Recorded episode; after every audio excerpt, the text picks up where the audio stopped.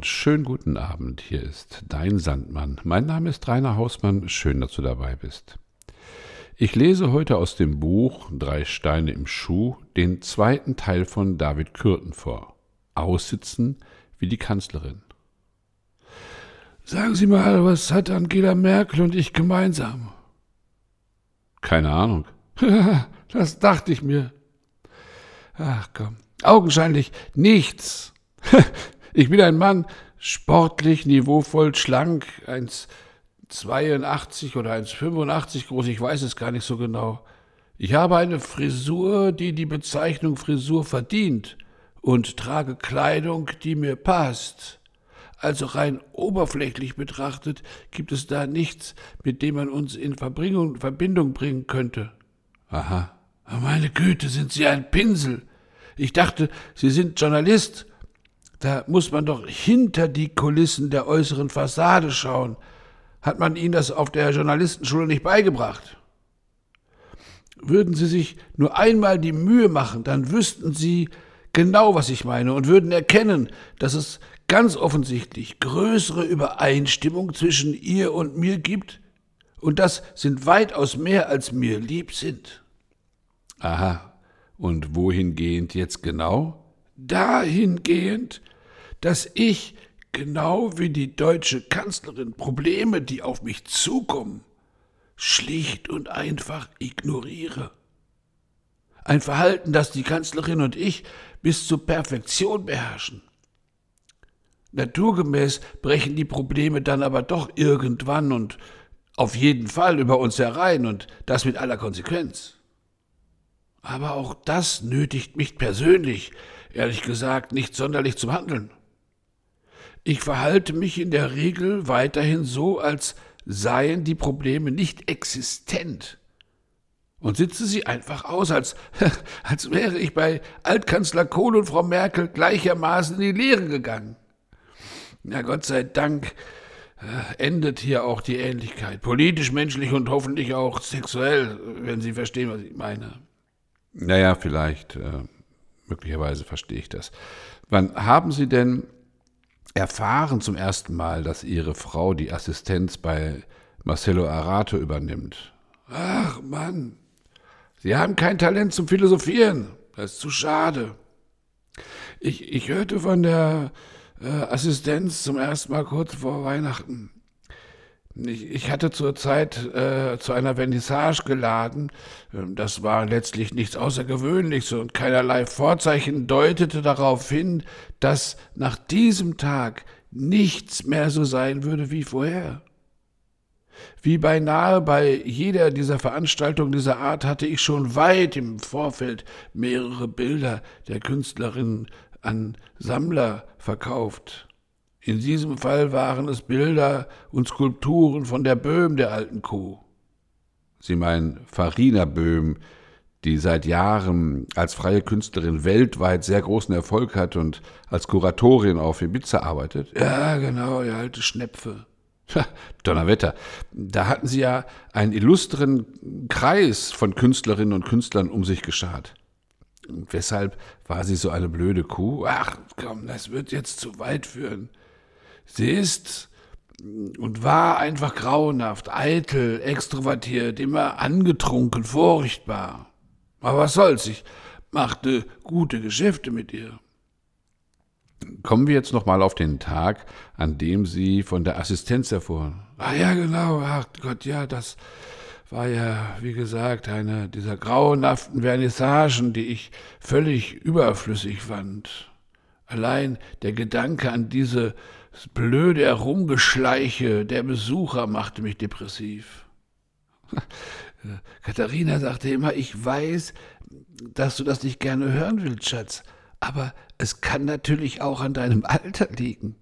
Ich habe da eine ganz interessante Studie gelesen, dass ältere Leute mehr und mehr Lust auf menschliche Kontakte verzichten.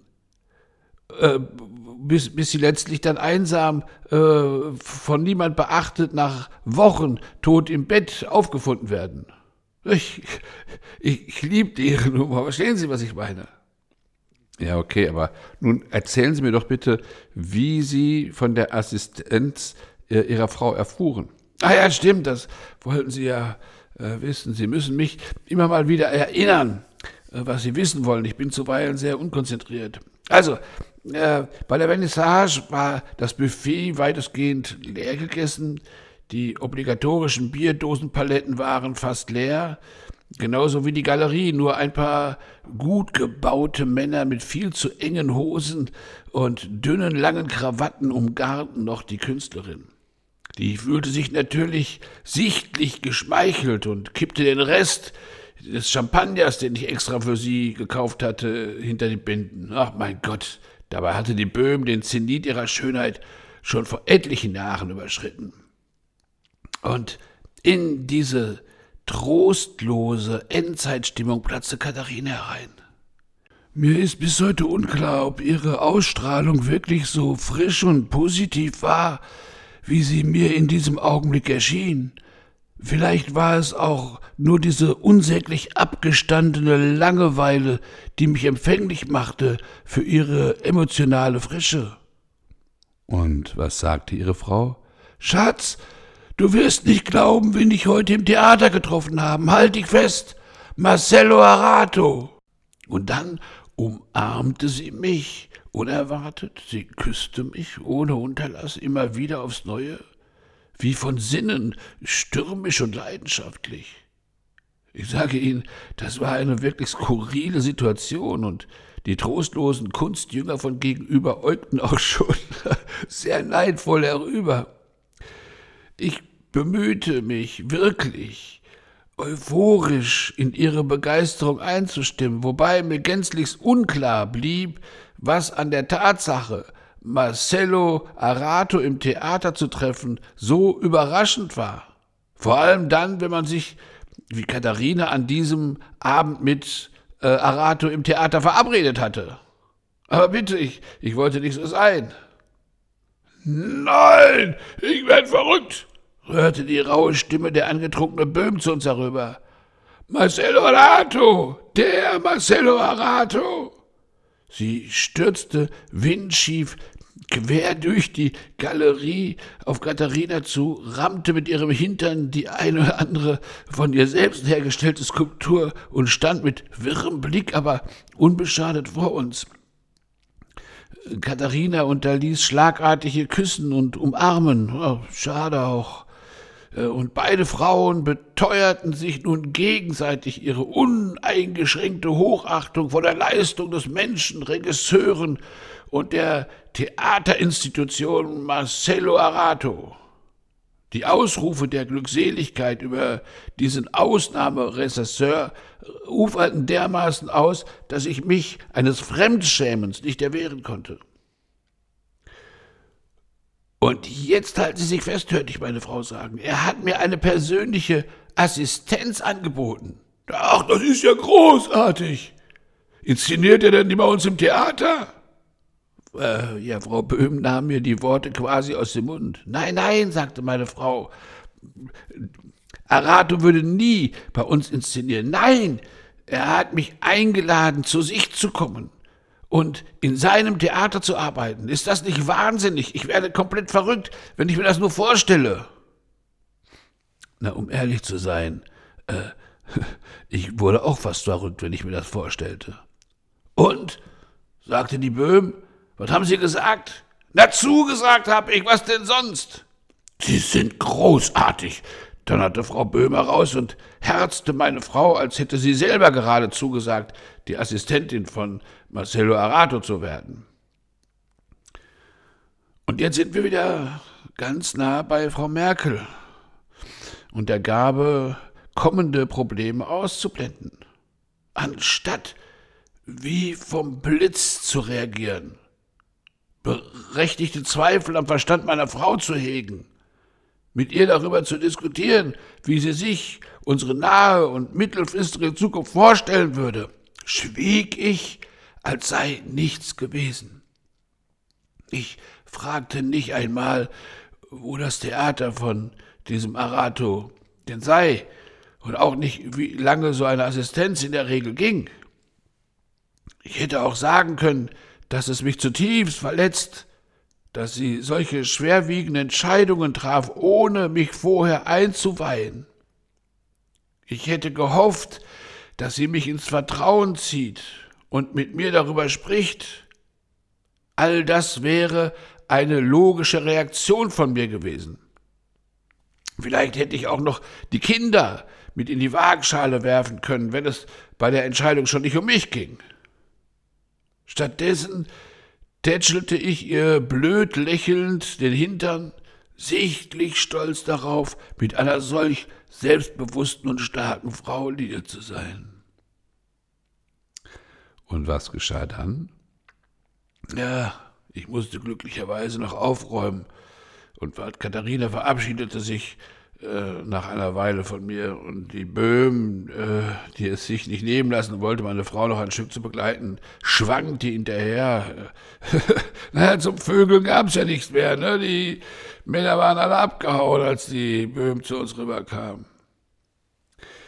Ich begann die Galerie aufzuräumen, Gläser in die Küche zu tragen und Bierdosen zu entsorgen. Die Verletzung, die mir gerade brutal zugefügt wurde, und die Sorge, die mich umtrieb, glitt rein äußerlich an mir ab wie ein Tropfen Fett an einer heißen Teflonpfanne.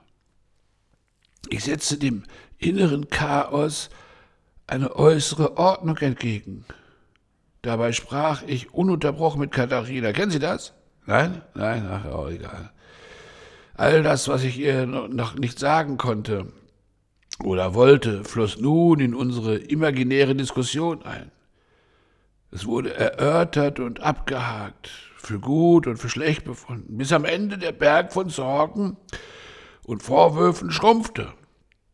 Letztlich wurde er immer kleiner, bis nichts mehr übrig blieb, außer dem Gefühl, dass alles schon irgendwie in Ordnung wäre und dass ja schon immer alles gut gegangen sei. Zu Hause unter der Dusche war ich endlich stolz, müde und geil. Katharinas Frische, diese ungewohnte Energie, die urplötzlich aus, von ihr ausging, überstrahlte alles. Und die ganzen negativen Gedanken verschwanden. Nicht, dass sie zuvor ohne Energie gewesen wäre, aber dieses Neue war völlig anders. Es war nicht eine Mutter, die unsere Kinder von A nach B transportierte, nicht äh, der, der Stolz beim Babyschwimmen, wenn die Kleinen sich über Wasser halten konnten oder wenn sie unerwartet das erste Mal Mama sagten. Nein, nein, nein, nein. Es war dieser pure Egoismus, diese rücksichtslose Energie, die mich so in Aufruhr versetzte. Dieses erbarmungslose Vorgehen ohne Rücksicht auf Verluste. Als ich in unser Schlafzimmer kam, lag Katharina im Bett und schrieb, wie so oft irgendjemand auf ihrem Smartphone, eine WhatsApp oder Mail, was weiß ich.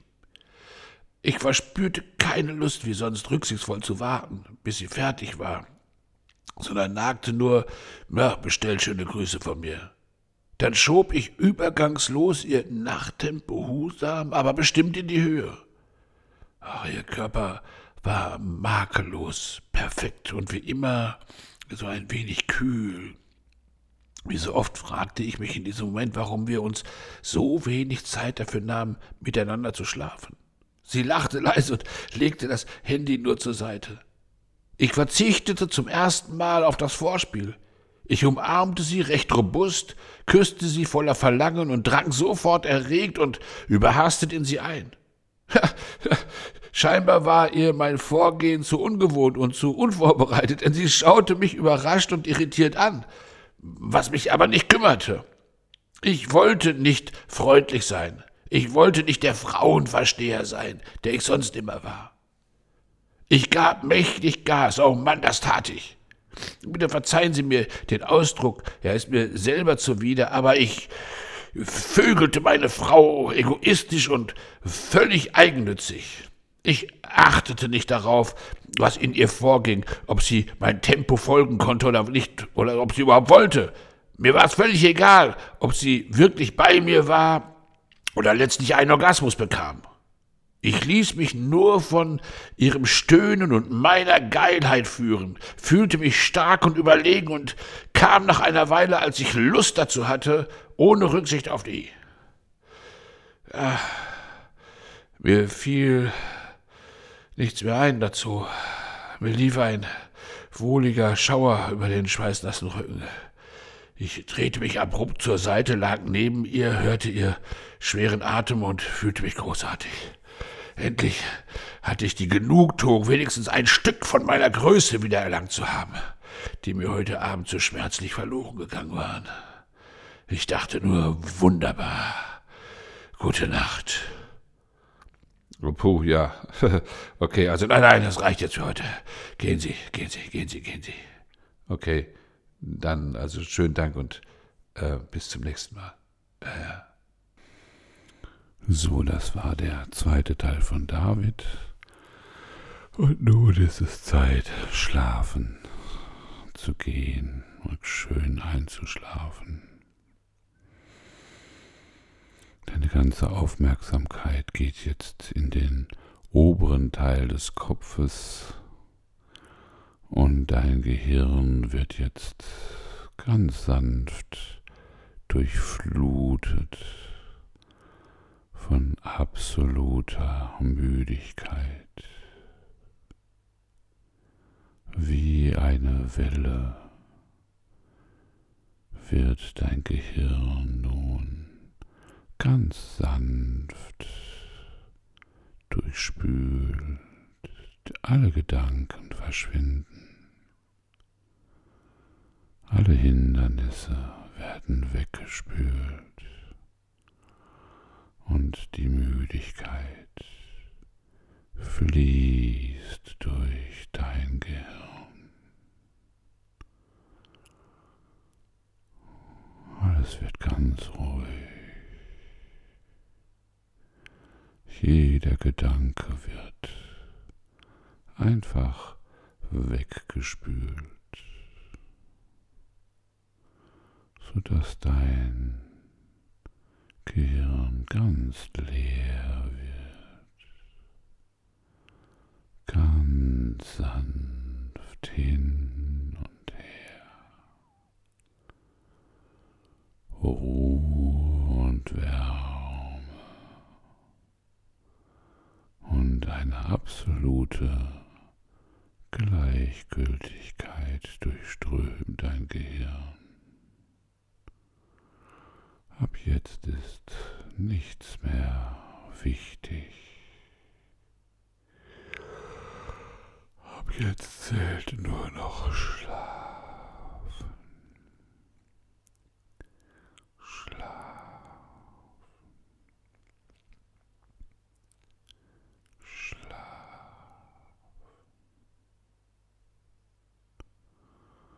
Und diese wunderbare Müdigkeit fließt nun durch deinen Kopf, durch den Hals, in die Schultern. Und alles wird ganz ruhig, schwer und müde.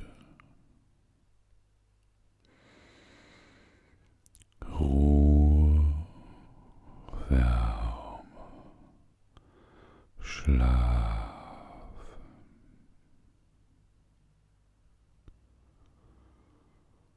Ruhe, Wärme, Schlaf.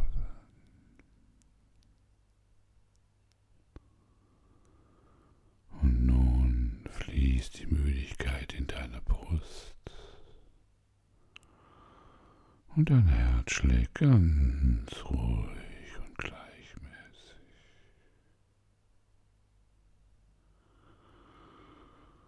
Der Atem fließt ganz ruhig und gleichmäßig.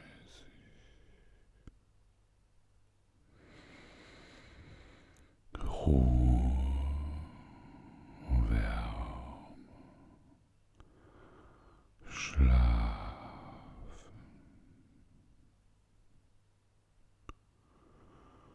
Schlaf.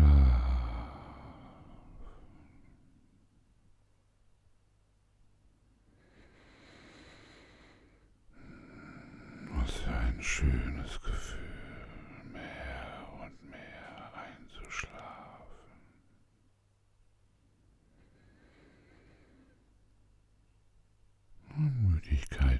Fließt jetzt in deinen Bauch.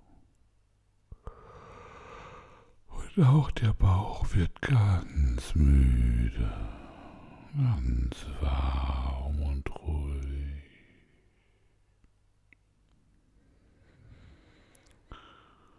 Und du möchtest nur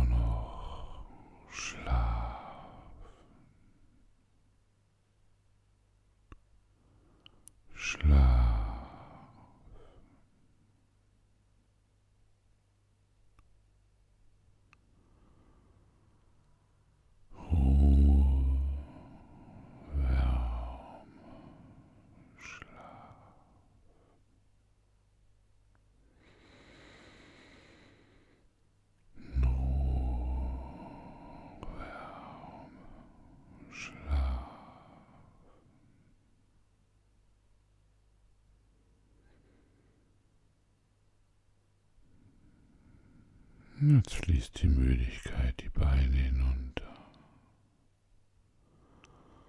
bis in die Füße und auch die Beine werden jetzt ganz schwer. Und dein ganzer Körper möchte nur noch eins und das ist Schlaf. Ruhe, Wärme. Schlaf.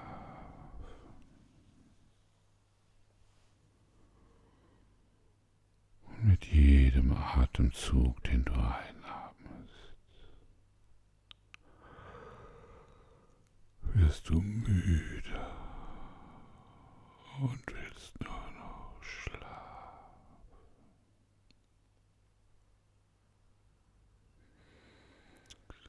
Immer tiefer sinkst du in den wunderbaren, angenehmen Schlaf.